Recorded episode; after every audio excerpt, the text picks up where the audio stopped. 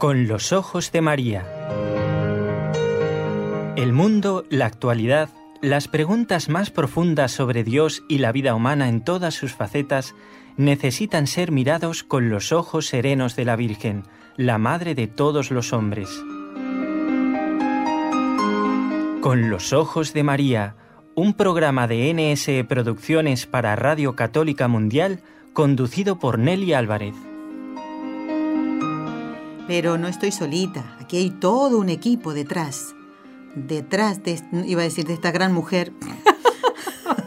De esta mujer hay un equipo de trabajo, ¿eh? ¿Eh? Esa sonrisa es la de la hermana Carmen. Qué atrevida la Nelly, ¿eh? ¿Qué tal, hermana? Bueno, eh, ¿cómo estás, gran mujer? Por el tamaño no es, ¿eh? porque soy chiquita. Bueno, eh, esta sonrisa es la de la hermana Carmen Frauca, que le iba a saludar después, pero no podemos dejar de, de, bueno, de pedirle que salude a toda la gran audiencia de esta querida emisora a través de la cual los oyentes nos escuchan. ¿Qué tal, hermana Carmen? Pues eh, muchas gracias, Nelly. Todo es grande hoy. La audiencia, la locutora.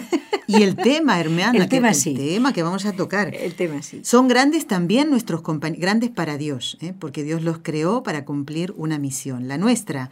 Esto de grande, jaja, somos nada, ¿no? Venimos aquí a trabajar, a extender el reino de Dios y es grande lo que Dios puede hacer a través nuestro. Eso es lo grande, ¿no?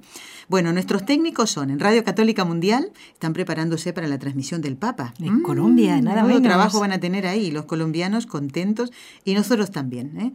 porque Colombia vive una, un momento especial y, la visita del Papa tiene que renovar la fe a nuestros hermanos colombianos. Así que todos muy atentos.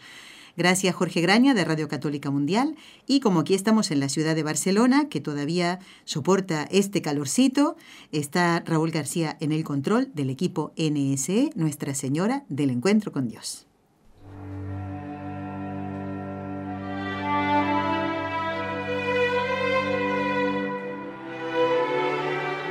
Fátima.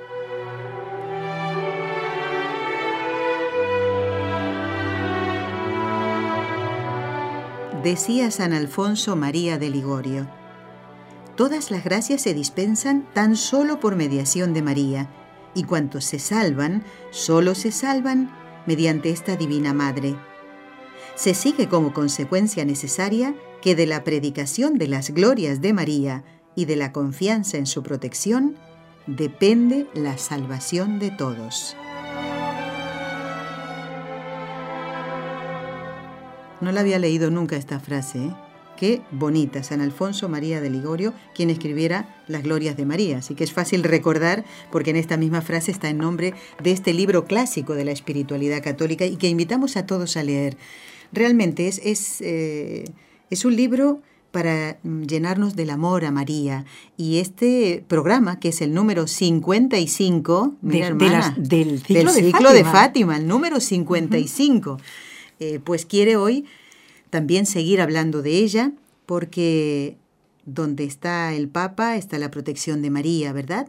Eh, donde hay una religiosa que cumple con su eh, deber, con sus votos, como lo fue Sor Lucía, también está la Virgen. Y la Virgen de Fátima, Nuestra Señora de Fátima, muy cerca de ella para ayudarle en ese camino. En ese poquito de tiempo, como le decía, te quedarás un poquito más para que ella pudiera cumplir esa consagración al Señor. Y hoy, hermana, cumplimos otra promesa. Últimamente estamos cumpliendo muchas promesas. Así lo hicimos con el padre Díez Merino el lunes pasado. Espero que les haya gustado a todos el programa. Yo aprendí muchísimo y hoy también vamos a hacerlo de tu mano, hermana Carmen. Vamos a hablar de ese obispo vestido de blanco. No hay ningún obispo en esta tierra que se vista de blanco. Es el Papa, un obispo que uno dice, Monseñor tal, no va a ir vestido de blanco. El Papa es sacerdote, fue obispo, cardenal y ahora es el Papa. Vamos a hablar, pero no ahora de, del Papa Francisco. Eh, vamos a dejarlo descansar porque yo creo que está eh, ya camino a Colombia. Por eso hoy, en este día miércoles, no va a haber ningún acto especial porque son más de 10 horas de viaje de Roma a Bogotá. El Papa va a estar muy cansado y tiene que reponerse porque son, uno dice, eh, tres días.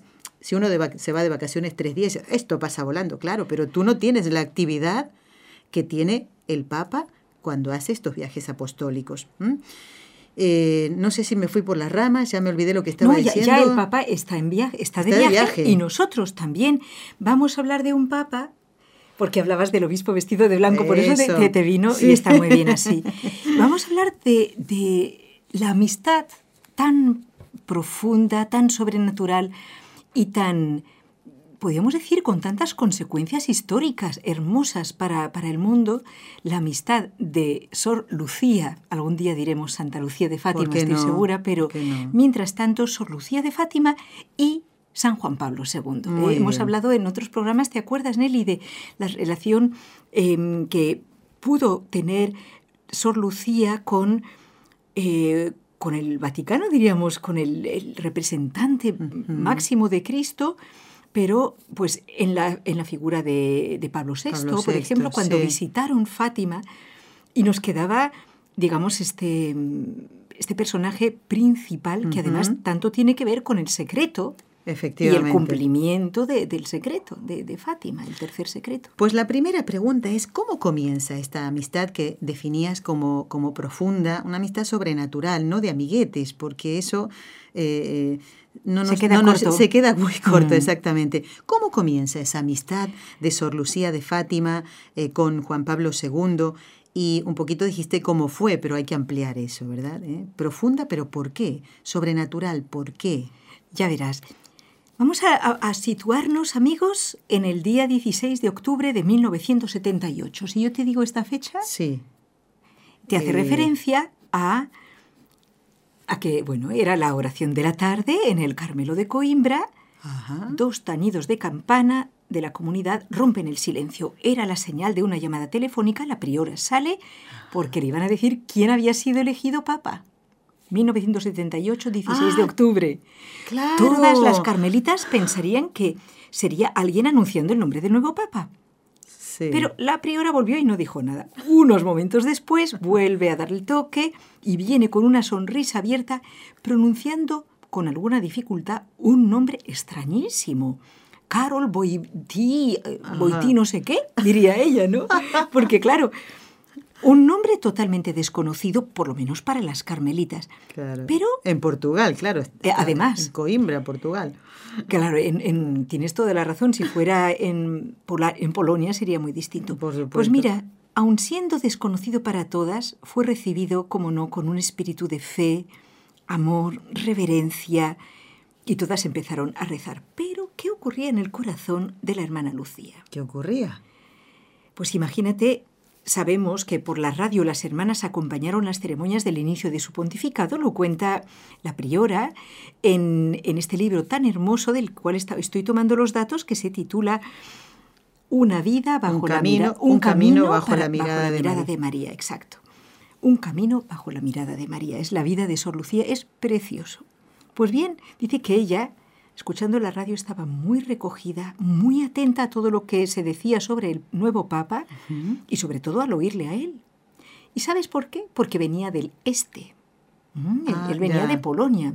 No olvidemos que el mensaje de Fátima de 1917 de la Virgen vino el mismo año también en que estalla la revolución, ¿verdad? Bolchevique, Bolchevique sí, sí. en Rusia y precisamente el mensaje uno de los, diríamos, de los objetivos del mensaje de María era, como lo sabemos, intentar evitar la Segunda Guerra Mundial, si se hubiera hecho caso mm. a todo lo que ella pidió, que era muy sencillo, pero era cuestión de fe. Y por otra parte, también está unido el mensaje, como lo sabemos, a la consagración de Rusia al Inmaculado Corazón de María. Por lo tanto, eh, Sor Lucía escuchando. Uh -huh. Y no decía nada porque sabía ser muy reservada, ¿eh? pero lo meditaba como la Virgen todo en su corazón. ¿Sabéis que empezó a, a sentir como una nueva esperanza de, de ver cumplidos al fin el, la, los deseos de la Virgen? Un papa de una región de la tierra que estaba bajo el poder de Rusia en ese momento, de más allá del telón de acero. Ah, claro. Ella pensaría, aquí está la mano de Nuestra Señora, sí, sí. se va a cumplir el mensaje. Efectivamente, Mira qué bonito que ella, el día de la Inmaculada Concepción, el 8 de diciembre de ese mismo año, le escribe al Santo Padre una carta que comienza uh -huh. así. Solo digo tres líneas. A ver. Santísimo Padre Juan Pablo II, agradezco a Dios la elección que se dignó hacer de vuestra santidad para representante suyo y jefe de su iglesia. Alabo al Espíritu Santo por la actuación de su luz. ¿Mm? Esto quiere decir que ella estaba atenta a todo. Y es muy gracioso saber, a, título anecdótico, casi parece que entramos como en el Carmelo, ¿no? que ella no, no oía muy bien ya por esos tiempos. Y entonces lo gracioso es que en el comedor se leía el Observatorio Romano, las noticias de, en el refectorio. Es el diario del Vaticano. Exactamente. Pues ella eh, pedía permiso y se lo llevaba a la celda para leérselo en persona, porque no se enteraba mucho cuando lo leía. Fíjate, estás hablando de muchísimos años antes del 78. Así es, saboreaba apreciaba la palabra del sumo pontífice, estaba siempre en sintonía con la voz de la Iglesia y, como siempre, muy interesada por todo lo que él pudiera decir, más que nadie. Pero ella, como, como pone aquí, guardándolo en su corazón, ella no andaba diciendo a todas, este es el Papa eh, en el que se va a cumplir, porque además, cuidado, Nelly y amigos oyentes, ella no había revelado todavía la tercera parte del secreto. Entonces, claro, Mm, era, o sea, muy cuidadosa y prudente. única que sabía que efectivamente iba a haber un papa que iba a ser atacado a muerte, que en principio debía morir, incluso, según eh, eh, caer herido, más exactamente por el mm, que veremos después cómo ocurrió. Sí, sí, ¿eh? De manera que todas las promesas de Dios se van cumpliendo y de una forma misteriosa vemos en una vida santa, en la vida de Sor Lucía, pues que nos da mucha esperanza, Nelly. Vamos a, cuando sigamos lo verás.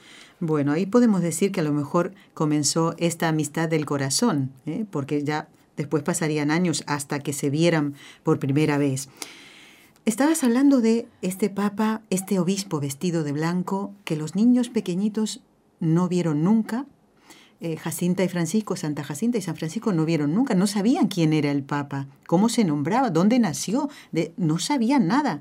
Pero Sor Lucía sería la que sí lo conocería. Hablabas de, este Papa, eh, de este obispo vestido de blanco que sufriría. Nadie puede olvidar, y aún hoy podemos ver las imágenes, ya parece como si hubieran perdido el color, ¿verdad? De aquel 13 de mayo de 1981. ¿Cómo reacciona Sor Lucía y toda la comunidad, por supuesto, ¿no? al conocer esta circunstancia, el atentado contra la vida del Papa Juan Pablo II? Pues como tú dices, Nelly, muy bien, esta noticia abrió como una brecha en todos los corazones, sobre todo católicos, ¿verdad? Pero, sobre todo en el de Lucía, que se estremeció profundamente, porque claro, se estaba cumpliendo eh, aquel, vaticinio que ella, junto con los dos pastorcitos, recibieron de parte de María como una, una muestra realmente del, de la maldad del pecado y de la gravedad de, de, nuestras ofensas a Dios personificadas en este obispo vestido de blanco que caía herido. Sí, en Lucía produjo un enorme desgarro y tomó conciencia de, que se estaba cumpliendo. Es verdad, Nelly, una cosa muy importante, que este obispo vestido de blanco no es, o sea, en, la visión del secreto, no era la personificación de un papa concreto, sino el papa, ¿te acuerdas? Sí, sí, ¿Mm? sí. Eh, porque es verdad que cada uno de los papas lleva un peso de una gran cruz y camina abatido de dolor y pena como ella lo vio, cargando sobre sus hombros. Pues, Pablo VI, miremos también, repasemos un poco su pontificado también. Exactamente, bueno, lo hicimos creo un poquito la última vez. ¿Qué te parece que ella mm, se da cuenta que el Papa, siendo el representante de Cristo en la tierra, lleva el dolor, como dice San Pablo, de todas las iglesias? Y aquí hay algo muy bonito conforme a la visión que tuvo la Beata Jacinta, Santa Jacinta, mejor dicho, cuando era niña, el Papa es aquel que está constantemente delante de Dios suplicando por sus hijos. Ella lo vio así y no se oculta de los ataques de los cuales es víctima, tanto de los de fuera como los de dentro de la iglesia. Atención, ¿eh? es el pastor que no huye ante el peligro, como nos dice San Juan en su capítulo décimo. Lucía, persona reservada, pero se le notó como una mucho mayor concentración a partir de este acontecimiento. ¿Sabes que escribió un corto comentario sobre este caso? Y con pocas palabras dice todo. ¿Las quieres saber? Claro, por supuesto. Fuimos sorprendidas por la triste noticia del atentado contra el Santo Padre Juan Pablo II, lo que mucho sentí, y rezo pidiendo la salud y la vida de su santidad. También pido por sus asesinos que Dios los convierta y traiga al buen camino. Nelly, aquí tengo algo un poquito nuevo para comentarte junto con los oyentes, pero lo voy a decir solo en dos palabras y si les interesa eh, procuraremos ampliar en otro más adelante. Sí, sí, sí. Y es em, por parte de Annie Laurent, que es una, una de las especialistas de islamología en, este, en estos momentos, em, ella habla de un libro que escribió Alia K. ¿Le suena? Sí. El que no le suene fue el que disparó contra Juan Pablo II aquel 13 de mayo de 1981 en la Plaza de San Pedro. Exactamente. Bueno, pues fíjate que él escribió un libro en 2013 que se llama, que se titula así, Yo debía matar al Papa ahí explica él cómo, o sea, quién le hizo el encargo. ¿Y eso es lo que vas a decir? No sé. Si te parece bien. Me parece bien, porque, claro, se, se, estuvieron debatiendo muchas posibilidades, si era la KGB, o sea, el servicio secreto. Pero no se dijo algo. Eh, eh, no, concreto. Concreto. No. Pues se barajaron varias posibilidades. Nelly, él mismo lo ha, lo ha revelado en este libro, ¿verdad? Y dice que son las autoridades en, Irán, en la República de Irán, desde que se instauró esta república em, por el Ayatollah Khomeini en 1979, que una parte de los chiitas están persuadidos que existe un lazo entre los hechos de, Fátima y el triunfo final del Islam. Esto es largo de explicar y es, quizás tendremos un invitado especialista que nos lo explique. Muy bueno, hermana. Pero lo que sí te puedo decir, que Aliaka, eh, los que le mandaron matar a Juan Pablo II para cumplir, según ellos, una profecía del Islam? Mira. Pues fueron los ayatolás de la región de Qom, en, en, Irán. Y luego él explicará que cuando vio que no lo mató, por eso no lo podía creer, y cuando, cuando en él lo fue a ver, Juan Pablo II, a la cárcel, y dice que para perdonarle, pero este hombre ni le pedía perdón ni nada, lo que decía es, ¿por qué no murió? Yo tengo la certeza de que yo lo tenía usted bien en el punto de mira. Yo sé que la, la bala era devastadora y mortal. ¿Por qué no ha, no muerto usted? Perdón. Y preguntaba, ¿quién es esa Fátima? Porque él pensaba que era la hermana de Mahoma. Y resulta que no le, no la le resultó. Ah, Perdón, la hija, la hija la hija de Mahoma. Y no resultó el plan. Entonces él le cuestionó todo y entendió que lo habían engañado. Así lo vivió él, como una decepción total de, de, las explicaciones que le habían dado y el motivo por el cual él intentó matar al Papa. Y al que nunca le pidió perdón. Esto lo dice el que eh, fue secretario durante casi 40 años, el cardenal Sivitz, que es el actual arzobispo de Cracovia, en el libro eh, Memoria e Identidad, si, si, ustedes lo quieren leer, realmente es muy interesante, dice, este hombre, Ali, Meme Ali Akka, nunca le pidió perdón a Juan Pablo II. Y el, y, el Papa se adelantó a eso. Es, realmente, nosotros nos adelantamos a, perdonar a alguien cuando, cuando no nos pide perdón. Cuando no nos pide perdón. Tomemos ejemplo de Juan Pablo II. Realmente, realmente. Bueno, hermana, esto requiere que uno vaya meditando, ¿no? Pensando en, todo lo que podemos sacar para nuestra vida espiritual, que no quede simplemente en datos históricos. Tienes mucha razón. Vamos a hacer una pequeña pausa en el programa y, y luego continuamos en este programa número 55 del ciclo Fátima, que ya prontito llega a su fin.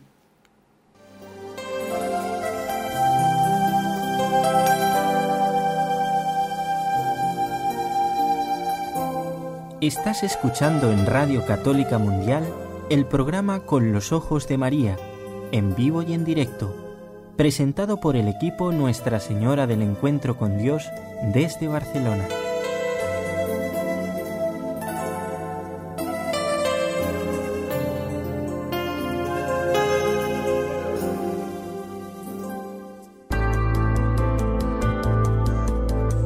¿Quieres escribirnos ahora mismo? Puedes hacerlo al siguiente correo electrónico con los ojos de María arroba nsradio.com.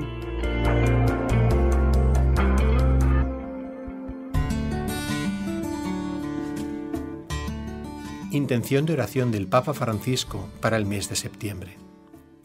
Por nuestras parroquias, para que animadas por un espíritu misionero, sean lugares de transmisión de la fe y testimonio de la caridad.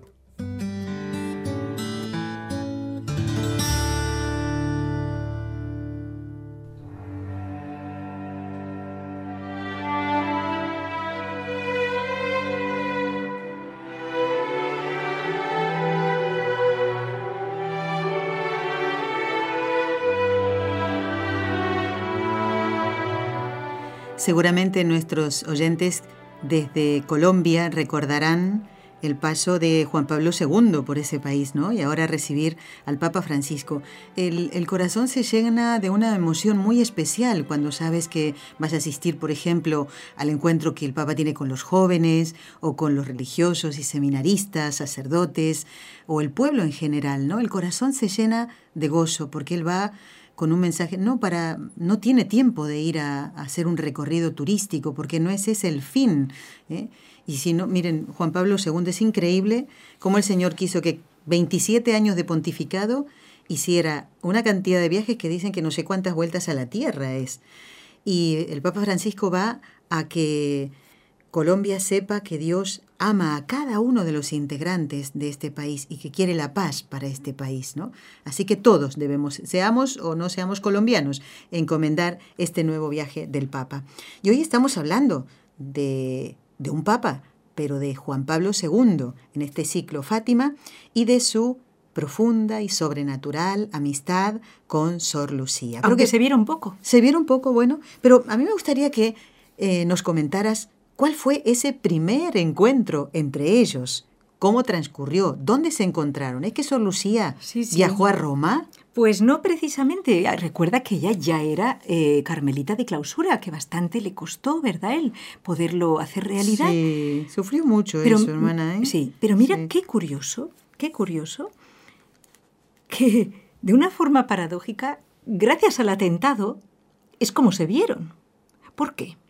Vamos a recordar, eh, decíamos ahora antes de la pausa, que el 13 de mayo de 1981 eh, San Juan Pablo II es herido pues mortalmente, que fue un, auténtico milagro que sobreviviera, eh, por, mm, por alíaca. Y nos encontramos en el silencio de su vida de Carmelita, la hermana Lucía rezando con confianza para que él no muera. En su cama de enfermo en la clínica Gemelli, el Papa reflexionaba sobre el significado de lo que había acontecido. Y al ver la coincidencia del día, a él algo se le iluminó. Deseó saber más sobre Fátima y quiso conocer el texto de la tercera parte del secreto, estando todavía en la clínica. Se lo hizo traer, efectivamente, no recuerdo si fue al cardenal Givich o si lo encargó a otro, pero se lo trajeron a la clínica, porque era un sobre eh, que no, se, no estaba él jamás lo había visto. Claro, exacto. Pues bien. Qué iluminación, ¿no? sí, y para él fue una, una revelación. Tanto es así que luego él mismo se declara el Papa de Fátima. O sea, aunque también esto lo, dijo Pío XII. Pío XII, sí. bueno, por circunstancias diferentes. Exactamente. Totalmente diferentes. Pues fíjate que al año siguiente del atentado, justamente un año después, el, Papa, para agradecer a la Santísima Virgen de Fátima la maternal protección que estaba tan clara, se hizo el mismo peregrino a Fátima.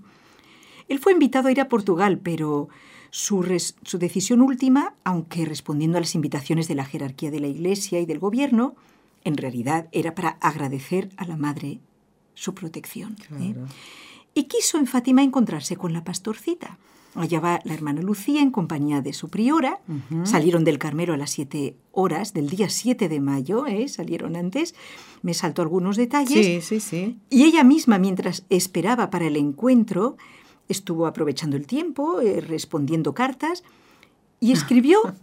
ella era muy amiga de no dejar las cosas en el aire, de escribir.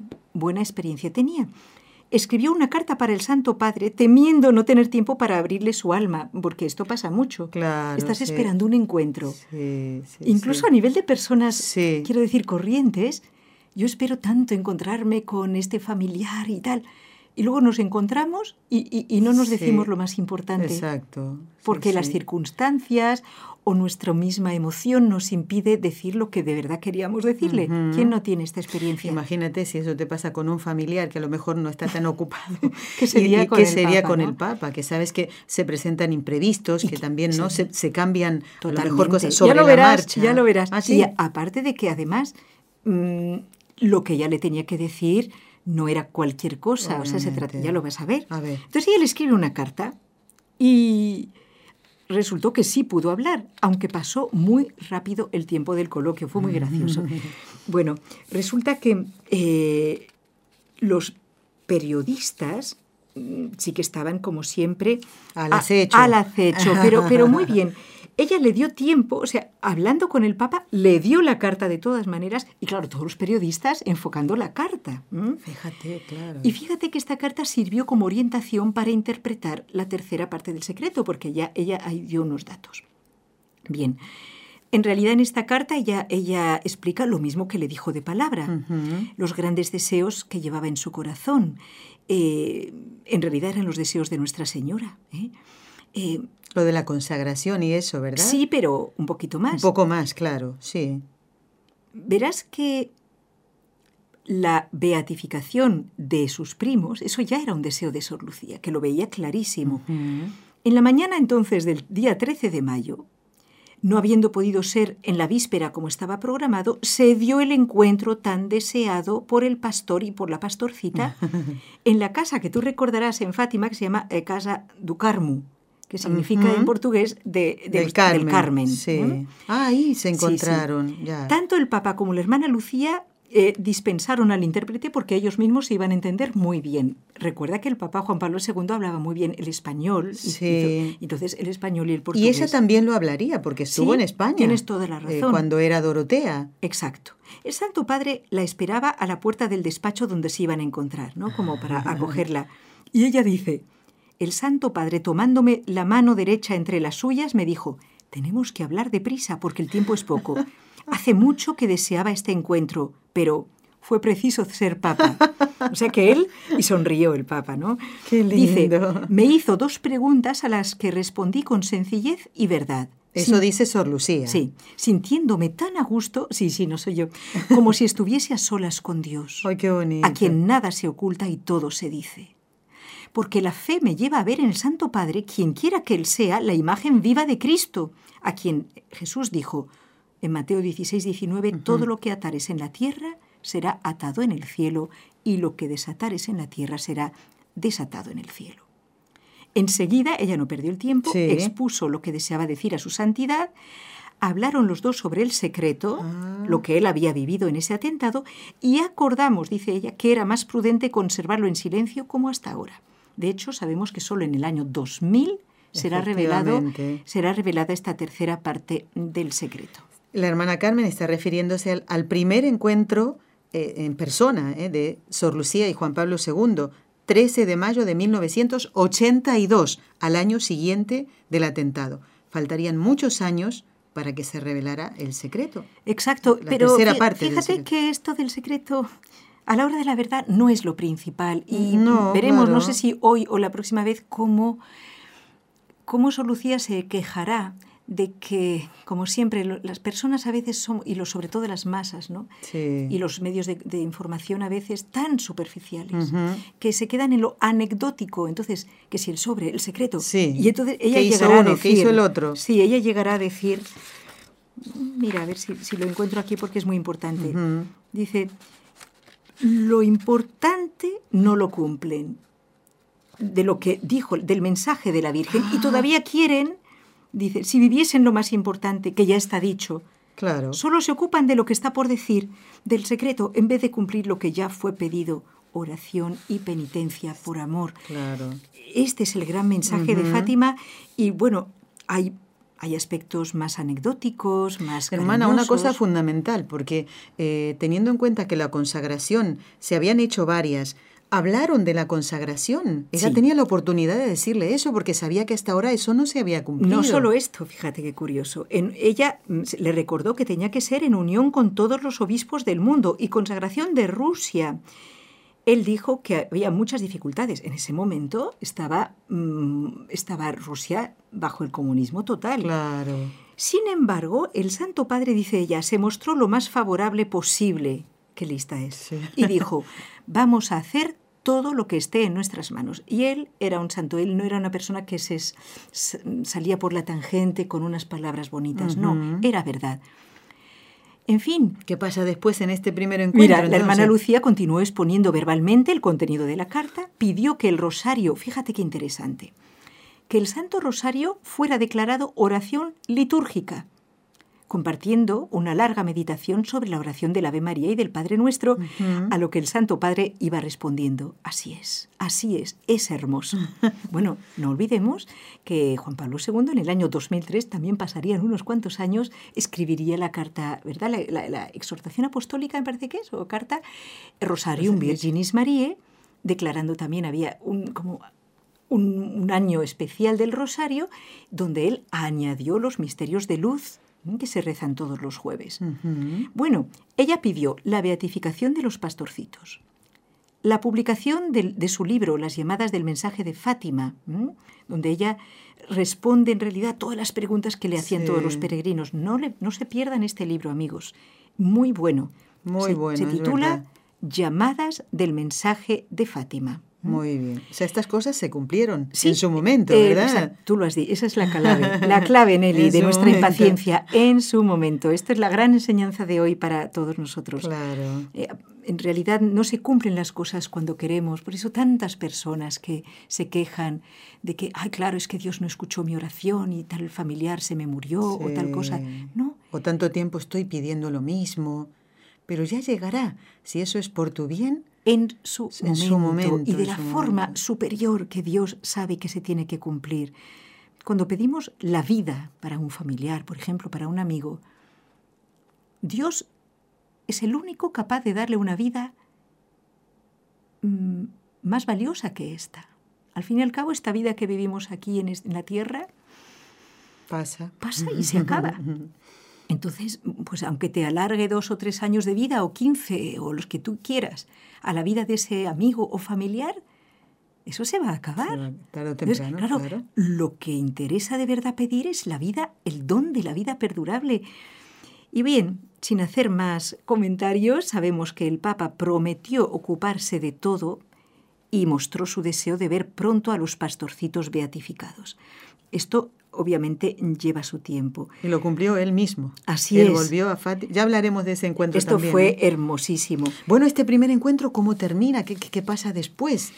A ver, Nelly, a ver si te podemos complacer. No, aprovecho porque ya te tienes que ir, hermana. Entonces, es verdad, como no te lo pregunte ahora. Pues mira, la hermana, mm, bueno, ahí ya fue la gran celebración eucarística, como conocemos Fátima, en la gran explanada. Y el Papa al final pronunció una consagración del mundo al Inmaculado Corazón de María, arrodillado a los pies de las andas de Nuestra Señora. Sí. Y fíjate, aquí otra... otra perlita, otra oh, perlita espiritual. La hermana Lucía asistió a esta consagración, pero sí con el corazón conmovido, pero todavía no quedó satisfecha la misión no había sido cumplida, la mm. consagración no había reunido todas las condiciones pedidas por Nuestra Señora, que era que fuera en unión con todos los obispos del mundo y que fuera explícitamente por Rusia. No faltaba mucho, ¿eh? A lo mejor alguno dirá que era muy exigente la hermana Lucía. ¿no? A ella le gustaba mucho pues, ayudar y, darse por, vencida, pero es que en esto que era un deseo expresado a través de la Virgen, un deseo de Dios, no podía ella engañar a nadie. Obviamente. no se ha cumplido. ¿no? Es que además no lo, no lo pedía una religiosa carmelita descalza de Coimbra, lo pedía la Virgen por intermedio de ella. Muy bien dicho. ¿Sabes que, respondiendo a esto de que si era exigente y esto, un, o sea, un vaticanista, Giuseppe de Carli, la llamaba la carmelita incómoda que fue una espina atravesada en la garganta de todos los papas del siglo XX. Un poco antipático en la forma. Sí, sí, sí. Pero por un lado, lo entiendo lo que quiere decir. Hmm. Bueno, a lo mejor no lo dijo con mala intención. No, él lo dijo, Carmelita, incómoda en el sentido de que, de que, claro, ella llevaba una misión que tenía que cumplir. En este sentido, nuestra queridísima Madre Angélica, que en gloria esté, también fue una clarisa incómoda. ¿Por qué? Pues porque cumplía su misión y no se conformaba con medias tintas. Sí, sí, sí. Bueno, pues, con mediocridades. Aquí está la despedida que querías, mira. A ver, ¿cómo termina este encuentro? Había terminado una visita que la dejó con el corazón lleno de felicidad, pero todavía fueron a la basílica donde están, están las tumbas de Francisco y Jacinta y de nuevo, dice, se encontró ahí, al pie de la tumba de Jacinta, con el Santo Padre que le dio la bendición y se inclinó, él era alto, besándome mm. en la cabeza, dice ella. Ahí, en la misma basílica del Rosario, allí. delante de la tumba de, Jacinta. Beso que recibí como si fuese el beso de Cristo, que agradecí sintiendo la propia indignidad y comprendiendo que es a los más pobres a quienes Cristo se inclina. Qué precioso. ¿eh? Bueno, volveremos a hablar del segundo encuentro en 1991 y lo que sigue otro día. Bueno, hermana, es que me ha encantado y más mm, este detallito que nos comentaste del libro de Meme Aliaca sobre quienes le mandaron matar a Juan Pablo II. Pero ahí había una mano que es la de la Virgen, mucho más fuerte. Eh, para que, es que, hermana, de verdad, si confiáramos, si confiáramos en que nuestra madre va a atender nuestras eh, es que de verdad, te, eh, yo pienso, y lo he meditado varias veces y lo charlábamos con Raúl también, una, una bala en la zona abdominal es que te, te, mata. Sí, además estaba clarísimo. Y él estuvo, obviamente, en peligro de morir durante ¿no? Eh, cuando fuimos a Roma con Raúl, una de las veces que fuimos a grabar un congreso, pasamos por el Hospital Gemelli para ir a la Universidad de la Santa Cruz. Y pensábamos en eso, digo, aquí estuvo Juan Pablo II. Varias veces. El varias veces, sí, pero en este caso pensando en el atentado, ¿no? El movimiento que debe haber habido allí de gente rezando también, allí, bueno, y en toda la, cristiandad. Así es. Pero uno cuando está, pasa por estos lugares como que tiene más presente esos hechos, ¿no? Que nos invitan a pensar también en aquellas cosas dolorosas de nuestra vida, a confiar que el Señor va a ser lo mejor, lo que pasa es que tenemos que estar preparados espiritualmente. No significa que no nos va a doler la muerte o enfermedad de un ser querido, pero con Dios podemos sobrellevar todas estas realidades que son parte del ser humano y, están, hoy me toca a mí, mañana a otra persona. Pero aspirando siempre, Nelly, a la eternidad. o sea, no nos falta nada. El, tiempo, has visto que rápido pasa el tiempo. Sí. Pues... Te tienes que ir, ha pasado rápido el tiempo. pero no lo digo por esto, sino porque pronto esperamos con esperanza, no, no siempre espera encontrarnos en el cielo. para siempre, siempre, felices con mm, Dios nuestro Padre, la Virgen Santísima, todos nuestros hermanos, pues ahí está el único, lo único por lo que vale la pena trabajar. Hermana, gracias por haber estado hoy en Con los Ojos de María. Sé que te vas a hacer otros trabajos muy importantes, por cierto, y que eh, seguiremos hablando del obispo vestido de blanco. No nos vamos a olvidar del Papa Benedicto XVI y del Papa Francisco. Exactamente. Eh, que también entra aquí en esta historia porque es el otro obispo, el actual obispo vestido de blanco, ¿no? Que está de viaje. Vamos a pedir también por el Papa cuando recemos las tres Ave Marías para que físicamente eh, pueda mm, soportar estos, estos días de mucho trajín. Hermana Carmen, gracias por todo. Que Dios te bendiga y hasta pronto, si Dios quiere. ¿eh? Así es, hasta muy pronto, amigos. Amigos, ustedes no se vayan porque el programa continúa.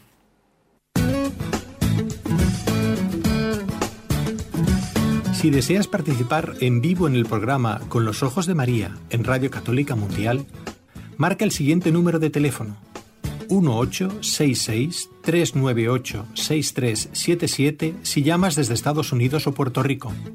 Si llamas desde otros países, marca el código internacional y luego el número 1205 271 2976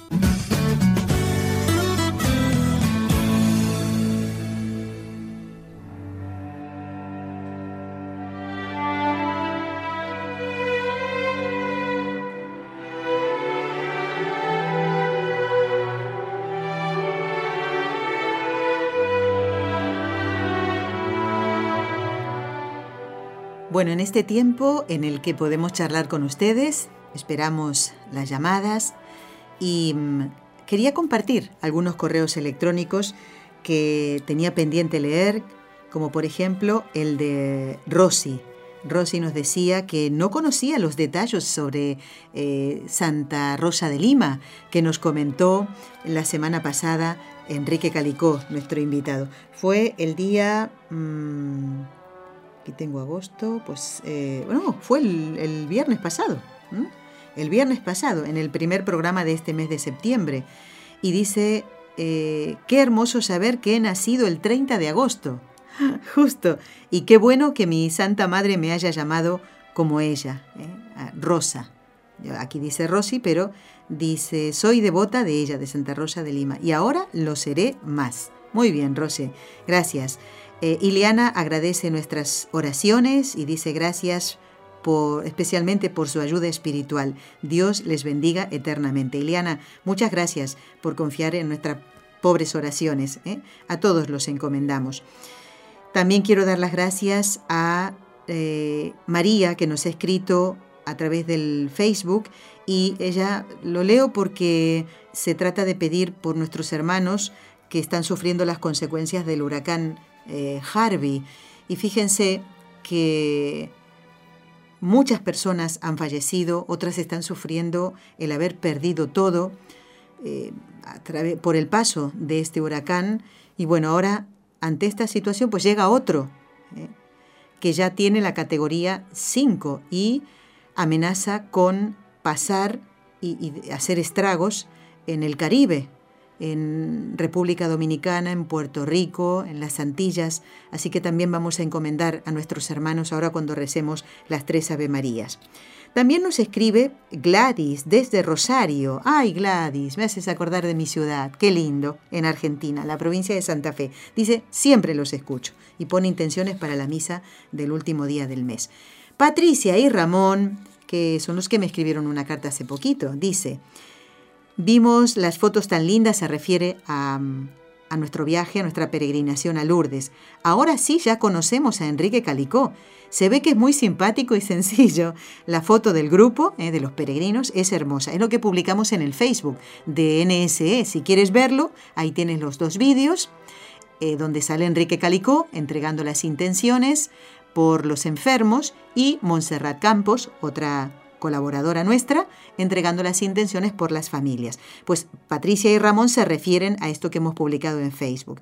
Dice, qué hermoso que en la que apareces con el padre encargado de los milagros en Lourdes. Bueno, es un laico, Patricia y Ramón. Es un, un médico, ¿eh? no es sacerdote, pero ama tanto a Dios y a la Virgen y ahí está sirviendo al Señor, porque ¿saben quién es su superior? Pues el obispo, el obispo de la diócesis, él es su superior. Dice, ay, muy bonito, mm, escuchen la entrevista que le hicimos al doctor de Franchiches. Dice que él no es el encargado de anunciar una nueva curación, ¿eh? una curación que ha sido declarada eh, inexplicable para la ciencia, sino que eso lo hace el obispo, el obispo de la diócesis. Bueno, dice, los programas nos han encantado. Me entristece no escucharlos en vivo, sino a través del podcast. Creo que es porque mm, empezaron a trabajar eso. Pero gracias a Dios que los puedo escuchar. Verdaderamente es un servicio muy bueno. Muchas gracias porque a través de ustedes podemos saber y conocer de personas que comparten la misma fe y emoción de conocer más a nuestro Señor. Gracias por compartir tantas bendiciones. Los testimonios son hermosos. Bueno, son los que compartimos de los peregrinos ¿eh? en el programa que hicimos después, en los dos programas que hicimos después de la peregrinación. ¿Saben qué? También nos ha escrito Anita. Anita dice que andaba un poco ausente, ¿eh? pero sigue reafirmando su fe. Muy bien. Dice que el Señor ha estado en todo momento junto a ella eh, y a su madre. ¿eh? Han vivido una experiencia de un, retiro muy bonito y eh, nos, nos, cuenta un poquito esto. ¿no? Anita también pide nuestras oraciones y dice, la Virgen ha estado grande con nosotros. Son gracias y favores que la Virgen concede y que Anita comparte con nosotros. Y eso lo conoce solamente Dios. Bueno, Juana también nos escribe, pone intenciones para la misa del último día del mes. Pilarina hace lo mismo y dice muchísimas gracias por su hermoso programa. Dios continúe bendiciéndolos. También a ti, Pilarina. Más oyentes ponen intenciones y nos escribe nuestro compañero de NS Lima, en Perú, Oscar Messier, y nos dice que hace unos días llamó un oyente que se llama Daniel, del distrito de Miraflores, de Lima, en Perú, y que había, escuchen esto, había enviado su intención para que la lleváramos a Lourdes. Seguro que estaba ahí, espero que Daniel haya visto los vídeos ¿eh? que pusimos en Facebook. Dice, para dar gracias, para eso llamó Daniel, porque por la intercesión de la Virgen, ¿eh? por la acción de Nuestra Señora, han superado un momento muy difícil ¿eh? un momento que parecía realmente tal vez mm, que no podría arreglarse. ¿eh? Y dice que finalmente ha sido un momento de júbilo y de alegría. Así que Oscar Messier, nuestro compañero de NSE Lima, nos comenta acerca de esta llamada de Daniel. Qué bueno, qué bonito, ¿no? Que puedan compartir también los oyentes aquellas cosas que el Señor hace por ellos. ¿eh? Marisa nos dice, eh, nuestros enfermos lo van a agradecer mucho. Gracias Nelly. Ah, porque llevábamos las oraciones a, a Lourdes. Muy bien. Vamos ahora a rezar. Tengo más correos para leer, pero creo que llega el momento de hacerlo. Bueno, aquí tengo todo el, horario con el itinerario de, del viaje del Papa a Colombia. Creo que es lo, lo primero que tenemos que encomendar. Y seguro que ahí el Papa también tendrá una palabra de recuerdo y de presencia de los hermanos que están sufriendo estos desastres naturales, especialmente en Estados Unidos, pero que ahora con este otro nuevo, el huracán Irma, se puede extender hasta los territorios de República Dominicana, Puerto Rico y todo lo que es la zona de las Antillas. Vamos a encomendarlo entonces. El viaje del Papa este jueves Vayan mirando ustedes en Así Prensa, han puesto los horarios, también eh, los horarios en cada país. Eso es un servicio muy bueno, ¿eh? Para que ustedes estén en, bueno, los de Colombia seguro que se lo saben y muy bien, pero los que escuchan desde Perú, desde Argentina, Chile, desde el mismo Centroamérica para que puedan saber. Bueno, lo primero será este jueves, el Papa va a tener un encuentro con las autoridades de Colombia y por supuesto con el presidente. En todo esto se ha dejado para el día jueves, eh, para que el Papa pueda descansar de este viaje largo, ciertamente, de Roma hasta eh, Bogotá, pero que también mm, tendrá como parte de la visita eh, el llegar hasta las ciudades de Medellín, Villavicencio y, me olvido de una, eh, Medellín, hay Cartagena, ahí está, hay Cartagena. Bueno, y este mismo jueves el Papa va a visitar la catedral en Bogotá, va a bendecir a los fieles allí en esa ciudad, la capital de Colombia, tendrá el encuentro con los obispos y también el encuentro con el eh, comité que dirige el CELAM y la Conferencia Episcopal Latinoamericana. También será la Santa Misa en el Parque Simón Bolívar. Bueno, pues estas son las actividades para el jueves, ¿eh? luego está el viernes, el sábado y el domingo que es la despedida y la vuelta a Roma. Vamos a rezar entonces, vamos a encomendar también a todos los sacerdotes que necesitan nuestra oración y, y aquellos que van a estar cerquita del Papa también acompañándolo. ¿eh? En el nombre del Padre y del Hijo y del Espíritu Santo. Amén. María, Madre mía, por el poder que te concedió el Padre, libra a todos los sacerdotes de caer en pecado.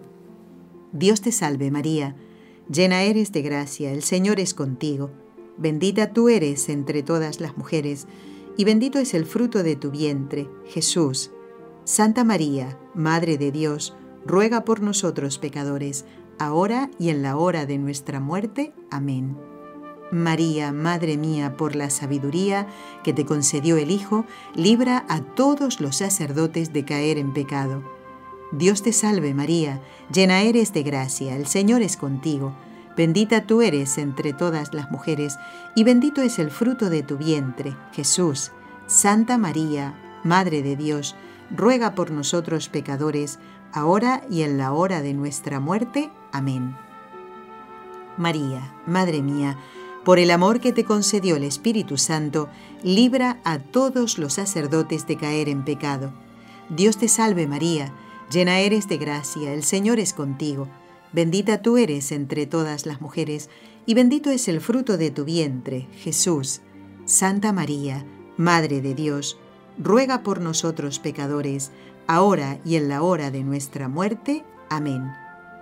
Dios Padre Todopoderoso, por intercesión del Inmaculado Corazón de María, te pedimos la santidad de los sacerdotes del mundo entero.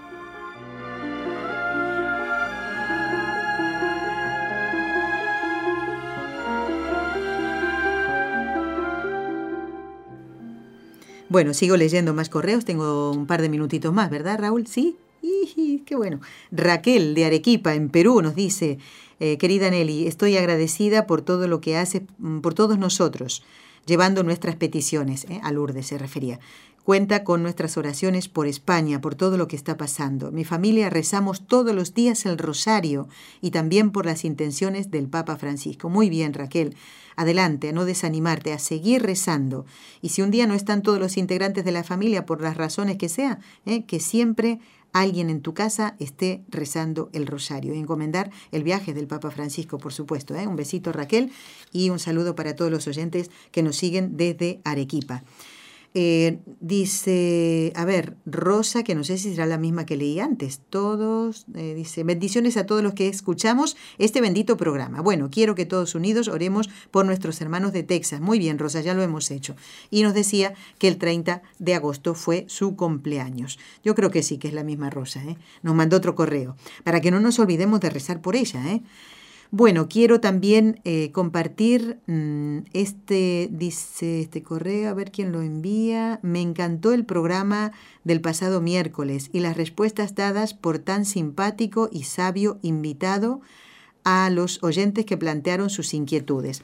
A ver si, si puedo saber quién fue. Sí, fue la entrevista que hicimos al doctor Rodríguez Almenar, que estuvo respondiendo las preguntas. Sí, esto es, fue el miércoles, miércoles día, bueno, el último día de, el miércoles 30, ¿eh? Fue muy bonito el programa, es así. Dice, pues bien, animada por ello, quiero pedirles el favor de orientarnos acerca de la devoción a las benditas almas del purgatorio pues la verdad me inclino mucho a orar por ellas, y haces muy bien, ¿eh? Y lo otro es que también me gustaría que algún día nos, platicaran ah, sobre unas apariciones de la Virgen. Muchas gracias y desde Bello, Antioquia, Shirley. Muy bien. Shirley, en cuanto a estas apariciones de la Virgen que nos pides, eh, no solemos hablar en el programa de aquellas que todavía no están aprobadas por la Iglesia, por eso no lo nombro. Y te soy sincera, mm, eh, hablamos de las apariciones aprobadas por la Iglesia. A lo mejor algún invitado nombró un eh, determinado lugar donde se dice que se aparece la Virgen, lo ha hecho de paso, pero no hemos dedicado un programa a eso. ¿eh? Así que lo que podrías hacer, pues eh, creo que en Internet debe haber mucho material sobre estas eh, apariciones, así que te invito a que lo veas allí. Y también gracias por lo que nos confías, que dice esto es para vos solita, me pones. Qué linda. Bueno, Shirley, te mandamos un abrazo muy fuerte y vamos a tener en cuenta lo que nos pides acerca de un programa sobre las benditas almas del purgatorio. Esto ya lo hemos hecho, pero nunca está de más repasar estas verdades de nuestra fe. Bueno, a estar muy atentos entonces a la transmisión de esta querida emisora de la visita del Papa, ¿eh? jueves, viernes, sábado y domingo. Muy bien. Quiero comentarles que eh, este viernes, que no va a salir el programa porque estaremos transmitiendo la visita del Papa, Igualmente vamos a preparar el programa que ustedes podrán escuchar en el podcast de NSE y también de Radio Católica Mundial, el programa dedicado a la Natividad de la Virgen María. No nos vamos a olvidar del cumpleaños de nuestra Madre del Cielo. Así que ya lo van a poder encontrar en el podcast ya este mismo fin de semana, si Dios quiere. ¿eh? Así que no perdérselo. Y el día lunes 11 de septiembre no se pierdan el programa con el padre Juan Antonio Mateo, que va a responder a las consultas que ustedes nos han hecho llegar, algunas de ellas, ¿eh? así que a no perdérselo. Gracias Jorge Grania, gracias Raúl García, nuestros técnicos. Los esperamos a todos ustedes muy pronto en esta querida emisora con Con los Ojos de María. Gracias por habernos acompañado. Has escuchado un programa de NSE Producciones para Radio Católica Mundial.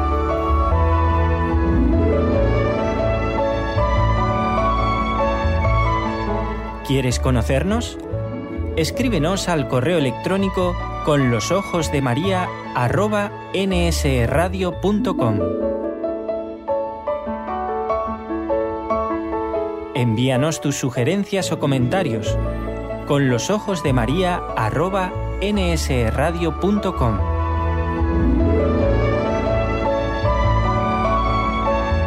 Te esperamos.